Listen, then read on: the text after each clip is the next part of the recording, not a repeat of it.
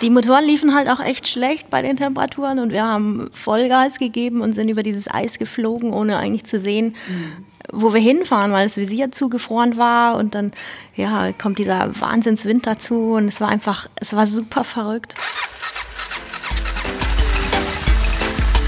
Pegasus Reisen. Expeditionen mit den Ohren.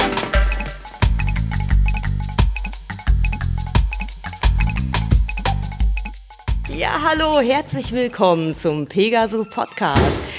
Wir sind hier auf dem Wintertreffen von dem Aufspurteam und wir sitzen jetzt im großen Saal, wo auch immer die Vorträge gehalten werden und wo jetzt äh, im, in der Nacht geschlafen wird und um uns herum wird abgebaut, die Schlafsäcke eingepackt und wir sitzen hier mit Silke und Jan.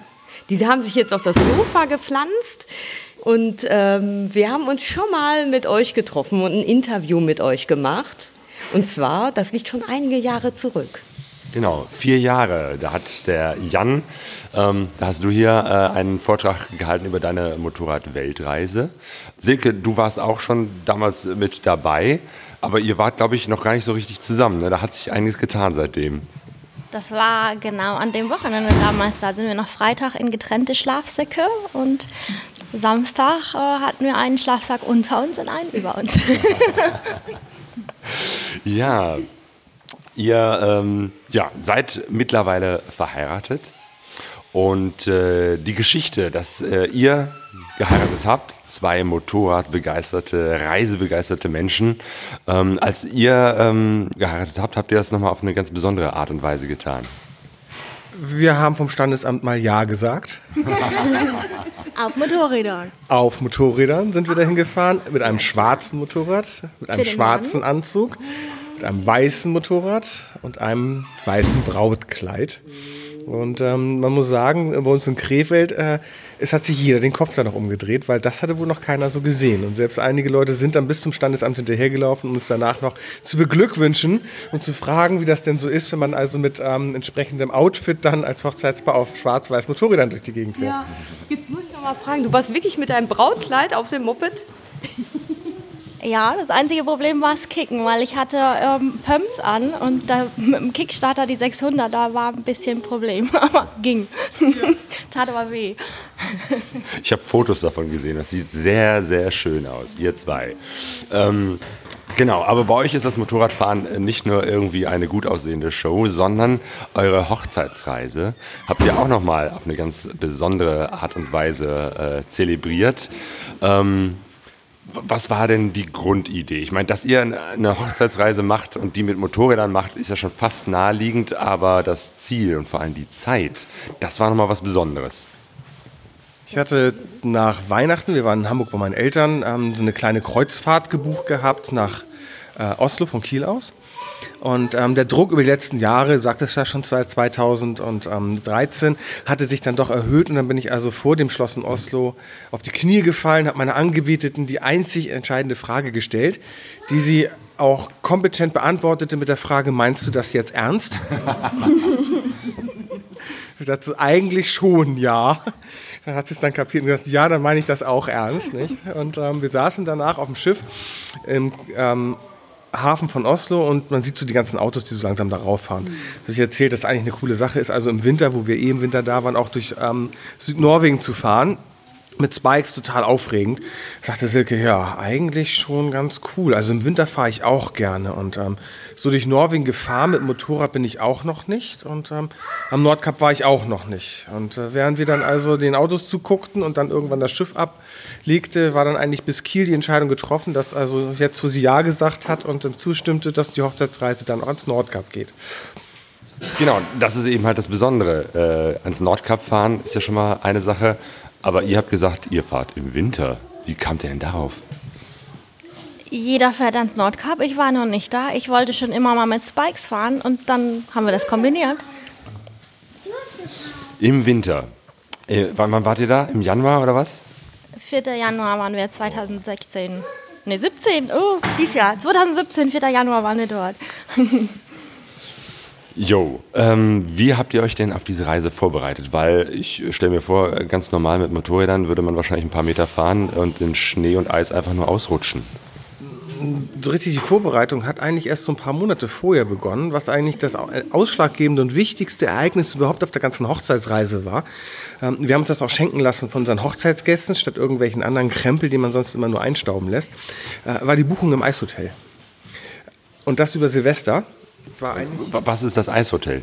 Das Eishotel ist in der Nähe von Kiruna und wird aus dem angehenden Fluss schneiden die mit Sägen riesengroße Eisblöcke raus und bauen daraus dann ein komplettes Eishotel mit, ich glaube, was waren das, 28 Zimmern 14 von denen werden mit äh, zwei Designern jeweils ähm, kreiert und ähm, also bildhauerisch bearbeitet.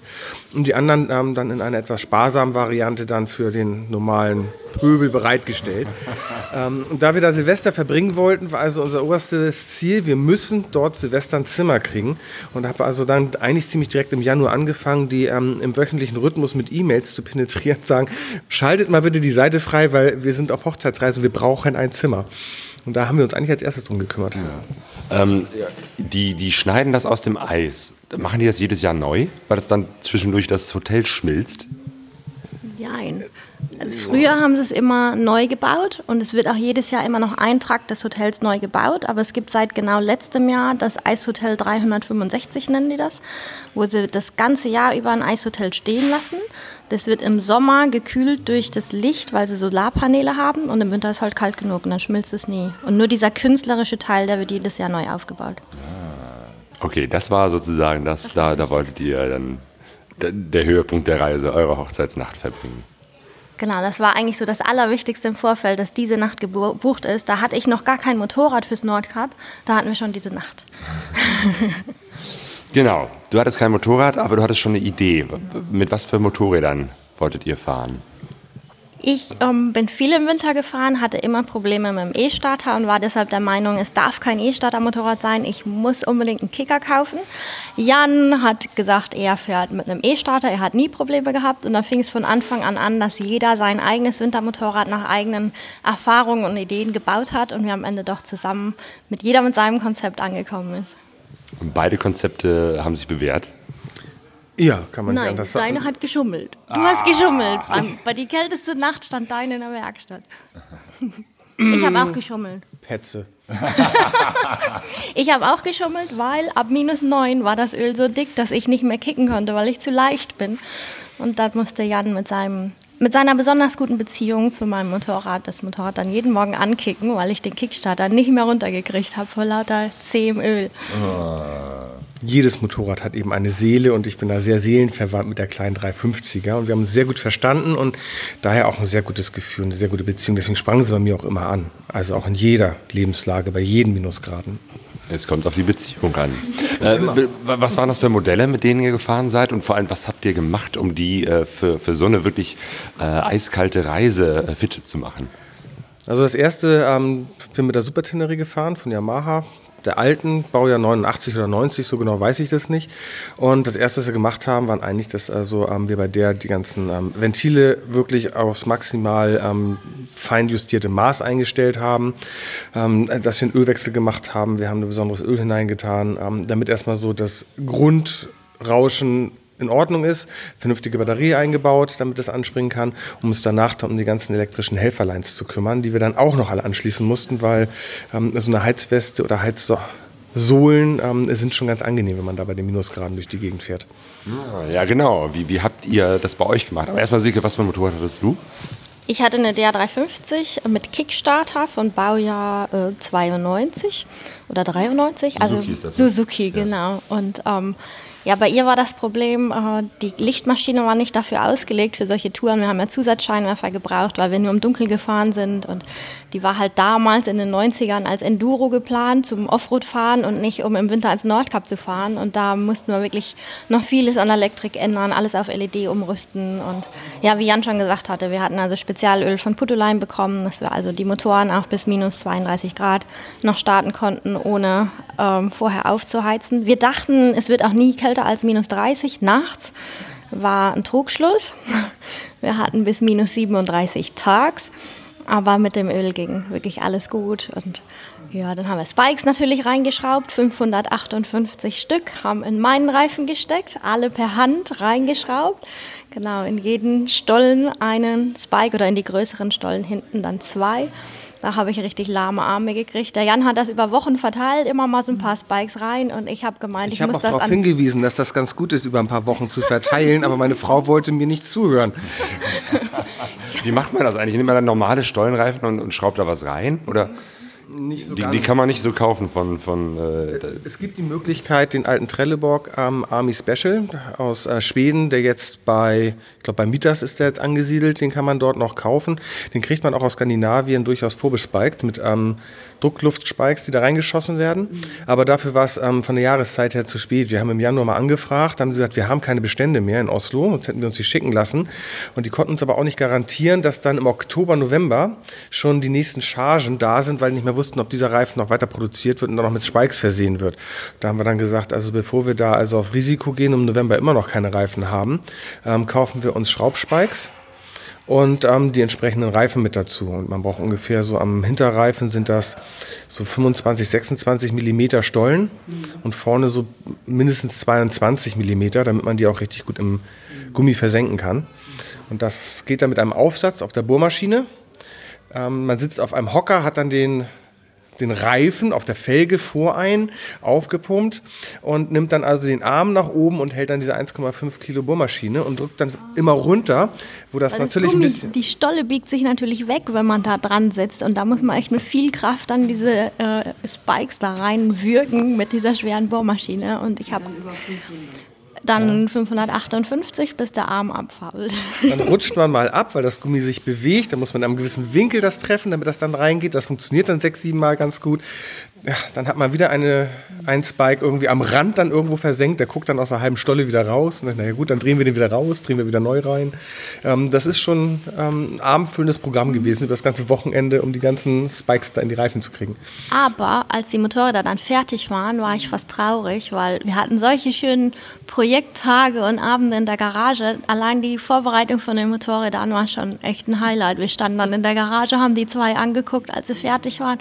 Und es war irgendwie so ein Gefühl von, ja, jetzt ist vorbei. So. Oh, jetzt reicht es. Jetzt haben wir ja. gemacht und jetzt reicht es. Aber wie ist denn dann das Fahren mit Spikes? Wie kann ich mir das vorstellen? Jeden Tag anders.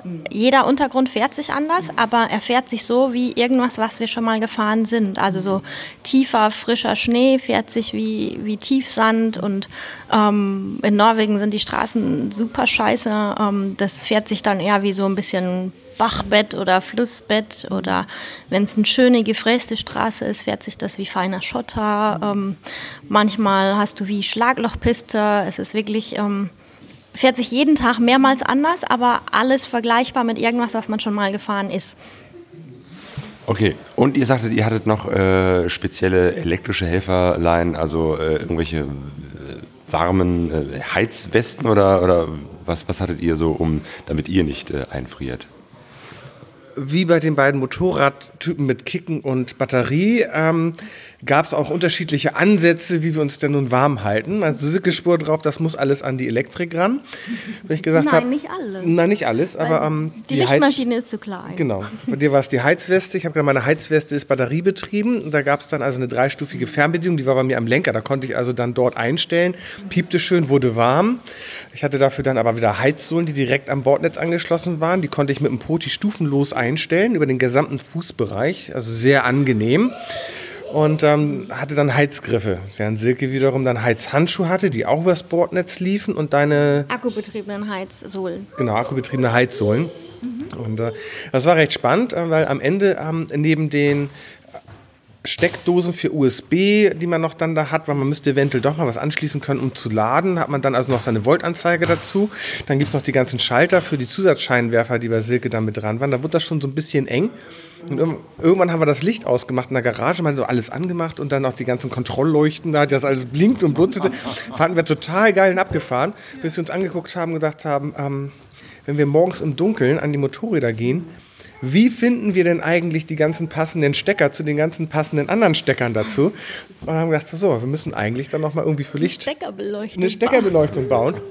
Und haben dann eine LED-Kennzeichenbeleuchtung vorne reingebaut, die also dann ohne Zündung direkt so einschaltbar war, damit man überhaupt dann die ganzen Stecker zuordnen konnte und nicht die falschen dann eventuell dann mal angestellt hat. Ich habe jetzt irgendwie so ein, vor Augen so, so ein Bild von, von so einer NASA-Station, Raumschiff Enterprise. Inklusive Kabelsalat, ja, der dann da vorne so zwischen deinen Beinen über den Tank dann hing, ähm, war das schon. Also mal eben absteigen vom Motorrad und ähm, weglaufen, um ein Foto zu machen. Äh, da kam das Motorrad dann mehr oder minder gleich mit hinterher, weil man war ja noch verkabelt überall. Und ähm, wie habt ihr es mit dem Visier gemacht? Ähm, weil ich, ich kenne das ja schon, wenn es hier so in den Breitengraden mal so ein bisschen unter 10 Grad ist, das sehr schnell das beschlägt von innen. Ähm, wie, was habt ihr da gemacht? Wir hatten Heizvisiere von Nolan. Also es gibt einen Nolan-Helm, wo man Heizvisier für kaufen kann. Das funktioniert in mitteldeutschen Breitengraden wahrscheinlich auch gut. Ähm, Im Norden war es, es hat bis minus 20 Grad okay funktioniert und dann hatten wir ein echtes Problem, dass also das Wasser, also es, ähm, der Atem trotzdem gefroren ist und wir innen und außen ständig Eis kratzen mussten. Und am Nolan-Helm war einfach auch noch super falsch konzipiert dass das Schmelzwasser vom Visier in den Verschlussmechanismus reinläuft und ich also zweimal in meinem festgefrorenen Helm gefangen war, weil natürlich mit dem Fahrtwind das Schmelzwasser im Verschluss festfriert und jo, dann hat der Helm halt, äh, sitzt da fest auf dem Kopf. Okay, und mit dieser Ausrüstung und diesen Mopeds seid ihr dann äh, losgefahren. Wie, wie war eure Route? Wo, wo ging es denn real los? Also real los ging es bei uns in Krefeld. Ich habe noch ein Iveco Daily, weil man in Deutschland mit Spikes nicht fahren darf. Und wir eigentlich auch keine Lust hatten, ähm, den ganzen, die ersten 450 Kilometer mit Spikes über die Autobahn zu fahren, haben wir die Motorräder verladen, sind dann erst noch zu meinen Eltern gefahren, hatten dann am 22. schon Weihnachten, war am 23. unsere Fähre von Kiel aus nee, von Travemünde ausging. In Kiel sind wir wieder angekommen, haben uns mit einem Freund in Kiel getroffen und sind mit dem zusammen runtergefahren nach äh, Travemünde, haben dort ausgeladen. Er hat das Auto dann wieder in der Nähe der Uni in Kiel abgestellt, weil wir dort ankamen, um dann dort wieder ähm, verladen zu können. Und als erstes ging es mit dem Schiff dann nach ähm, Helsinki, nach Finnland, mhm. weil von dort der Weg kürzer war. Wir haben dreieinhalb Wochen Zeit gehabt für die gesamte Tour. Und wer schon mal um in Skandinavien zum Nordkap gefahren ist, der weiß, dass also dreieinhalb Wochen durchaus ein bisschen knapp sein kann, wenn man das alles über Norwegen hoch und runter fährt. Und dann fangen wir in Finnland an. Jo, dann ging es los. Dann seid ihr von Finnland aus mit den Spikes aus dem Schiff herausgefahren? Und dann war kein Winter. Oh. Dann war Weihnachten und es war kein Schnee, es waren drei Grad plus oder so, war voll warm.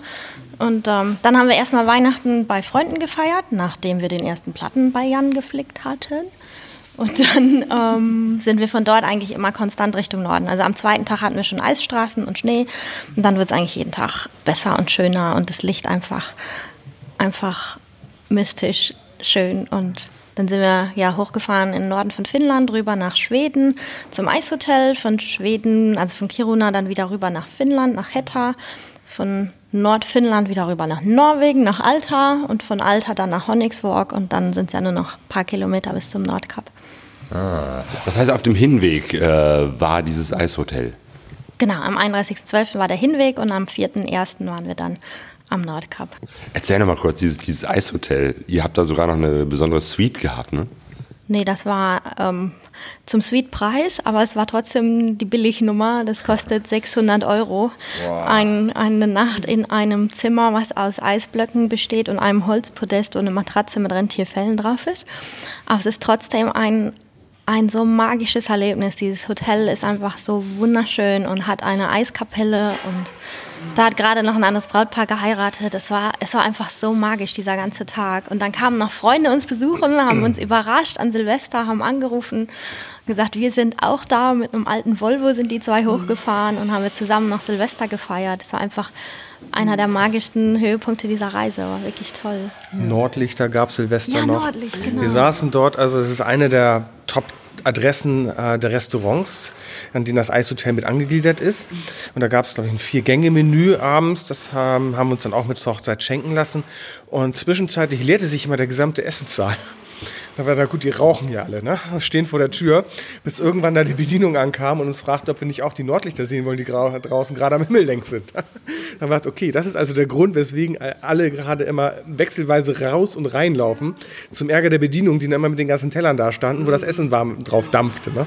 Dann haben wir gedacht, da ist es jetzt auch egal, dann essen wir das eben kalt, aber ähm, standen da vor der Tür und dann zogen diese riesengroßen grünen Nordlichter da wie so ein Quellfluss dann ähm, über den Himmel. Ja. Einfach gigantisch. Ich finde find das sogar schon auf Fotos äh, beeindruckend, ne? aber ich glaube, das so live zu sehen, das muss ja echt faszinierend sein, oder? Oder nicht? Nee? Ich habe es mir ganz anders vorgestellt. Auf den Fotos kommt das immer viel intensiver und grüner raus und ähm, ja, es war einfach anders. Aber es war trotzdem, es war trotzdem toll, weil ich sowas noch nie gesehen hatte und mir das auch nicht so vorstellen konnte, wie das ist, dass man die Sterne trotzdem noch funkeln sieht und dieser grünlich wabernde Vorhang einfach davor ist und man durchgucken kann. Und es war einfach, es war perfekt. Eishotel war perfekt. Und äh, es war dunkel, ne? weil äh, so hoch im Norden scheint die Sonne ja äh, im, im Winter kaum, oder? Ist es nicht so, dass, dass da äh, ganz, ganz viel Dunkelheit ist und nur zwischendurch mal ein paar Stunden die Sonne scheint? Ist so ein bisschen Trugschluss. Also im Süden ist es natürlich dann, ähm, hat man noch seine drei, vier, fünf Stunden richtige Helligkeit. Man sieht die Sonne noch, wenn die über den Horizont scheint. Ähm, das nimmt natürlich dann ab, spätestens wenn man über den Polarkreis ist, aber es ist nie richtig dunkel, weil der ganze Schnee da oben ähm, unglaublich das Ganze reflektiert. Und selbst oben am Nordkap selber sieht man immer noch so eine Sichel von der Sonne, die über den Horizont ähm, scheint. Und da sind es nachher auch noch eine Stunde, anderthalb Stunden, wo man also eigentlich so Tageslicht hat. Mhm ähm, so blau-grau, aber ähm, es ist auf alle Fälle hell und es ist nicht so, dass man da so von morgens bis abends komplette Dunkelheit hat. Mhm. Also da ist das durchaus durch den, ja, durch den Schnee, der da reflektiert, mit dem Restlicht, der da noch so kommt. Das ist eine ganz eigenartige Farben, die da das also ist alles pastellig, weil die Sonne, ja. die kann ja nicht mehr über den Horizont gucken und dann ist wie, also tagsüber ist auch alles wie im Sonnenauf- oder Untergang Licht in so Pastellfarben, in rosa, pink, lila, orange und dann das Ganze im Schnee reflektiert und auf dem Eis. Es ist so ein tolles Licht. Es ist, allein dafür lohnt die Reise. Aber war euch nicht mal zwischendurch kalt?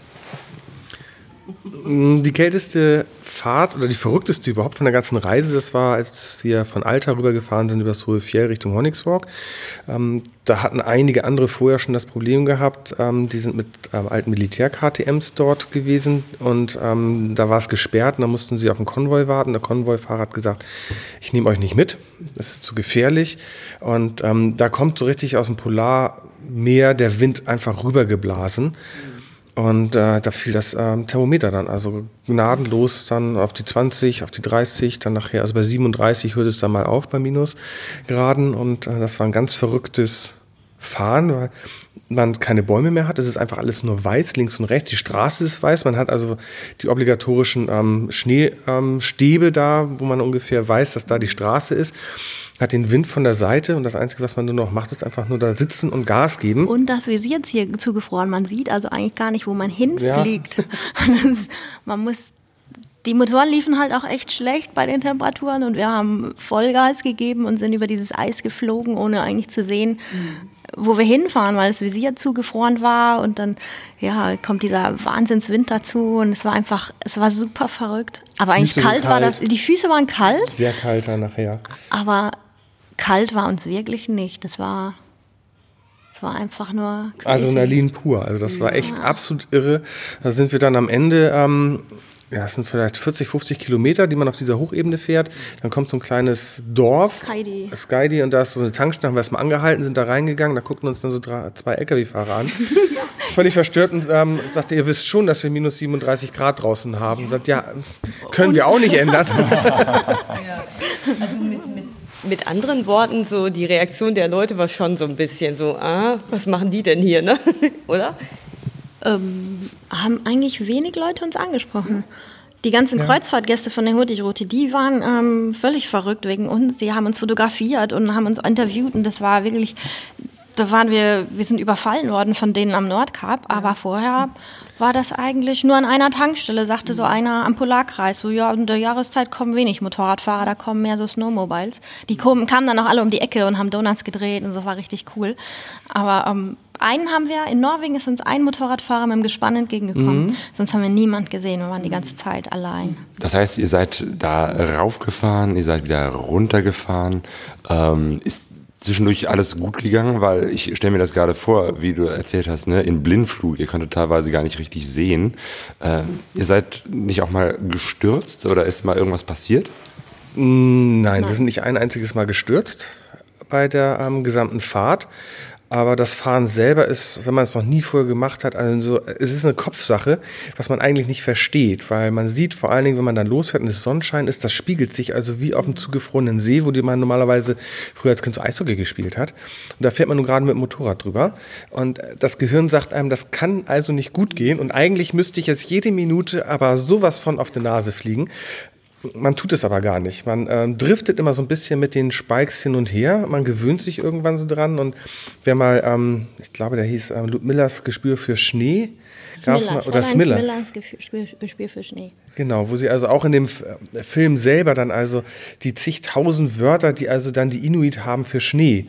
Und ähm, das hast du eigentlich vom Start an, wenn du einen Film dann runterfährst, für Eis, für den Schnee. Es ist jeden Morgen irgendwo ein anderer Untergrund. Es hat zwischendurch am Tag. Getaut ähm, mal, dann hat es ähm, Schnee, Regen gegeben, dann hat es geschneit.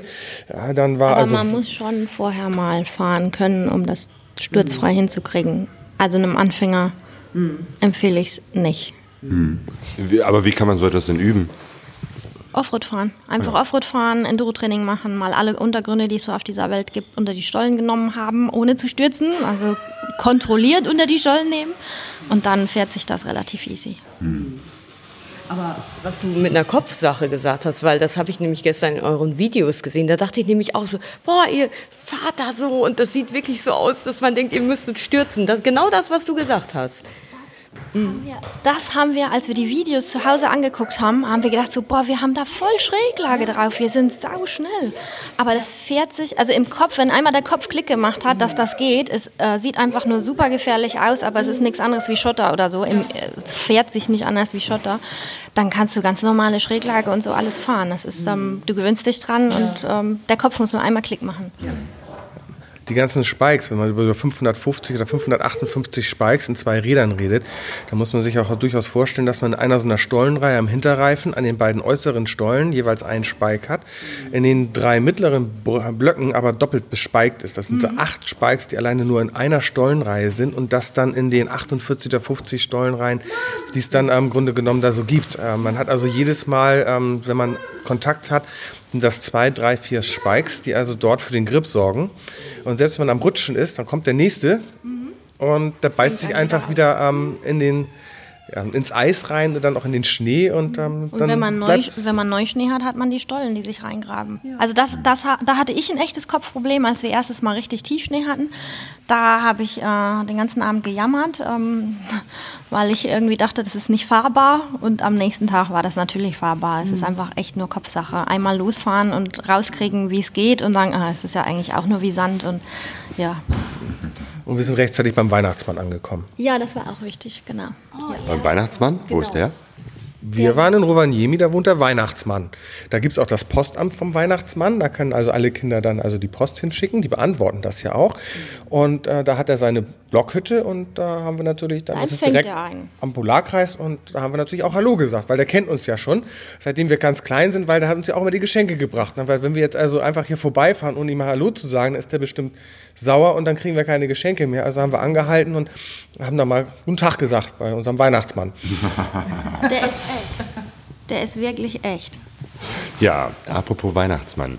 Äh, es gibt äh, ja, demnächst steht Weihnachten vor der Tür, von eurer Reise auch ein Buch, das äh, passenderweise Eisreise heißt. Äh, das habt ihr im Nachhinein geschrieben und all die Erlebnisse und Erfahrungen äh, da festgehalten? Ja, wir sind irgendwann auf die Idee gekommen, dass also wir wollten eigentlich schon immer beide mal ein Buch schreiben. Es gibt viele Skripte, die irgendwo ähm, ja, auf den Festplatten einstauben, um das mal so zu sagen, und nie so richtig die Vollendung gefunden haben. Und wir hatten aufgrund der Tatsache, dass wir eben von Putolan gesponsert worden sind und vom Heizteufel und dann Sena. hatten Sena ähm, Intercoms, ähm, haben wir gesagt, da müssen wir eben einen Blog machen, nicht nur für unsere Hochzeitsgäste, die uns die ganze Reise ermöglicht haben, sondern wir machen den einfach öffentlich, ähm, damit andere eben auch damit ähm, dran teilhaben können. Und wir wissen nicht, was passiert ist, aber nach Weihnachten, als wir unterwegs waren, hatten wir so einen Boom auf unserem Blog, dass wir also nach dreieinhalb Wochen mit über 30.000 Klicks da gesessen haben und gesagt, das kann ja gar nicht angehen. Was ist denn hier passiert? Es hat sich irgendwie durchs Netz so rumgesprochen und alle waren so interessiert und haben das live mitverfolgt. Wir haben so viele Anfragen und E-Mails unterwegs bekommen, wenn wir mal nicht irgendwas gepostet haben, wo wir gerade stecken. Alle haben von mitgefiebert. Fremden, von fremden Leuten, wo seid ihr, wie geht's euch, wie geht's vorwärts? Und, und wir waren völlig überrannt von diesem Interesse und sind dann auch hinterher immer gefragt worden, und wo ist das Buch? Und wir waren gar nicht darauf ausgelegt, diese Reise irgendwie so ja, öffentlich zu machen. Das war ja nur unsere Hochzeitsreise, die wir nur mit Freunden teilen wollten. Und äh, nachdem uns wirklich ja, nach dem dritten Vortrag wieder alle gefragt haben, und wo ist das Buch, haben wir gesagt, gut, dann machen wir halt ein Buch. Genau. Und wenn ihr ein Buch macht, macht ihr das so ähnlich wie beim Motorradfahren. Ihr macht alles selbst, aber wirklich alles. Das hat sich einfach so ergeben. Also da, wir haben erstmal angefangen zu schreiben, dann haben wir ein paar Nächte damit verbracht und die Sachen uns dann immer hin und her geschickt. Silke angefangen, ich habe dann was verbessert, ich habe was reingeschrieben, sie hat wieder was verbessert, dann war das Skript irgendwann fertig. Dann, war, dann brauchen wir eigentlich noch mal ein Lektorat. Also es gibt genug Reiseliteratur, die dann also selber es einfach geschrieben haben und es summieren sich so die Rechtschreibfehler und grammatikalischen Ausdrücke und, daran. Und die Geschichte mit der Nordsee. Und die Geschichte mit der Nordsee, ja. Weil, also, haben, ich ich schreibe ja für Geld, also damit generiere ich mein Einkommen und ich war ein bisschen skeptisch, ob ein Lektorat nicht vielleicht irgendwie meine Schreibe verfälscht. Und dann haben wir Gott sei Dank eine Lektorin gefunden, die auch äh, motorradaffin ist. Und ähm, da war ich also erstmal beruhigt und war immer noch skeptisch, so, ah, bringt das viele Geld irgendwas? Und dann sagte sie, naja, ihr seid nicht über die, Ostsee äh, über die Nordsee gefahren, sondern über die Ostsee. Und das habt ihr zweimal reingeschrieben. Mhm. Wir haben das Buch hundertfach vorher durchgelesen, bevor wir es ins Lektorat gegeben haben. Und in dem Moment war mir echt klar, jeder Cent in das Lektorat war richtig in, äh, investiert, weil wir hätten es wirklich mit Nordsee gedruckt Ja. Hättet euch dann mal ein paar Wochen hingesetzt äh, und dann äh, mit dem Kugelschreiber das in den ganzen Büchern nochmal nachgeschrieben.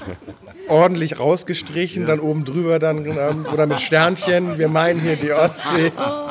Mit Tipex das geändert, ja.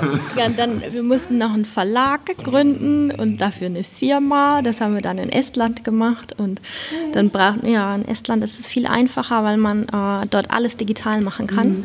Und auch solche Sachen, die man fürs Buch braucht, wie ISBN-Nummer und so weiter, ist in Estland alles online innerhalb von Sekunden und kostenlos. Und wer das in Deutschland schon mal gemacht hat, weiß, was das für ein Krieg ist. Und ja. Ich habe mal eine Frage. Wie gründet man denn jetzt so eben einen Verlag? das ist online. In Estland alles online. Eigentlich ist es ganz einfach. Also die, ähm, nachdem wir das Buch und das Skript hatten, wir hatten das Lektorat, dann haben wir uns Gedanken gemacht, dass wir ein paar Bilder dafür brauchen. Dann haben wir die also über Freundinnen, die äh, Grafiker sind, ähm, in Schwarz-Weiß noch bearbeiten lassen, damit es im Druck dann auch richtig rauskommt. Dann haben wir mal einen Cover gemacht.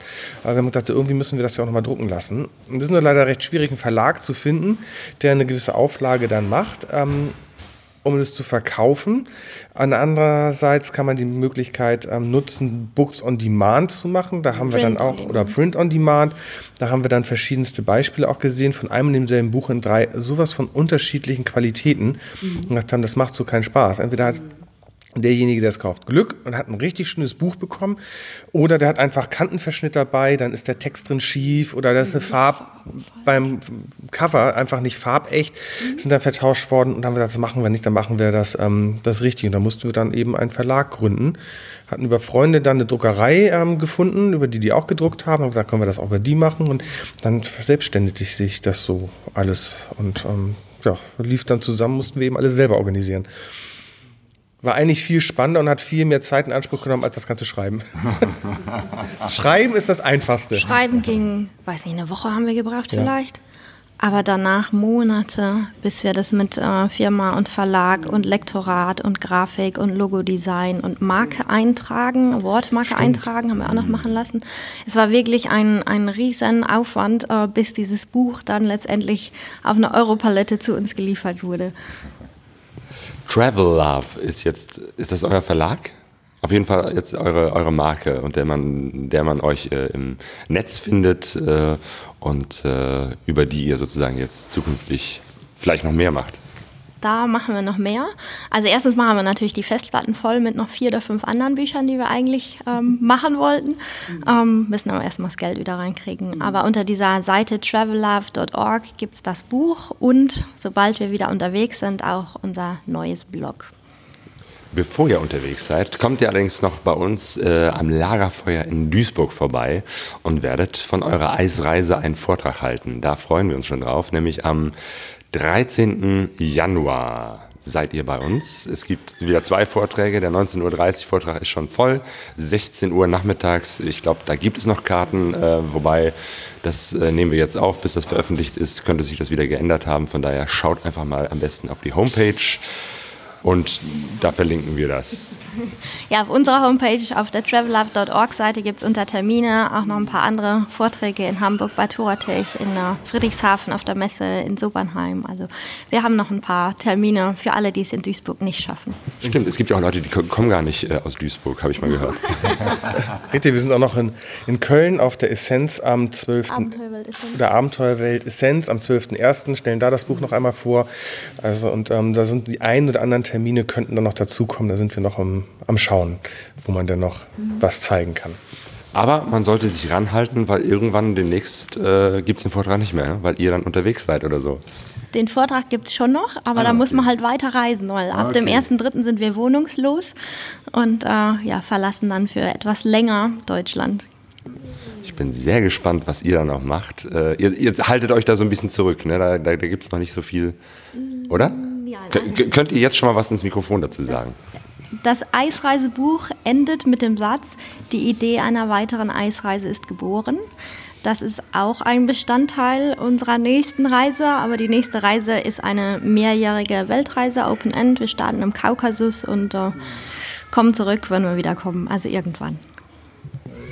Cool. Okay. Also, wir freuen uns auf den 13. Januar und äh, auf das, was ihr dann demnächst alles noch berichten werdet. Ja, Claudio, deine Stimme hat durchgehalten, obwohl du so erkältet warst. Aber ja, hat doch alles ganz gut geklappt jetzt. Ja, haben wir noch was zu sagen? Ich überlege gerade. Ähm, nö. Ich glaube, äh, wir kommen langsam ans Ende. Meine Stimme kommt langsam auch ans Ende. Äh, Silke und Jan Neumann, ganz herzlichen Dank euch beiden und euch noch alles Gute für die weiteren Vorbereitungen, Planungen und die äh, Vorträge. Ich denke mal, das ist jetzt für dieses Jahr unsere letzte Sendung von Pegaso Reise. Im nächsten Jahr wird es natürlich weitergehen.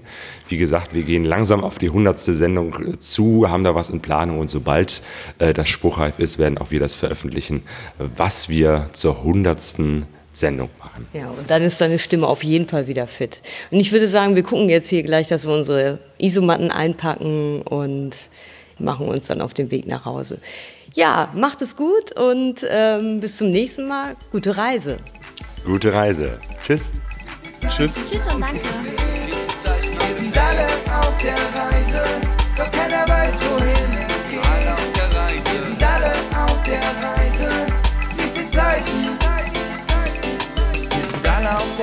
alle auf der Suche, die Sehnsucht ist unser Motor. Wir kennen uns nicht. Pegasoreise.de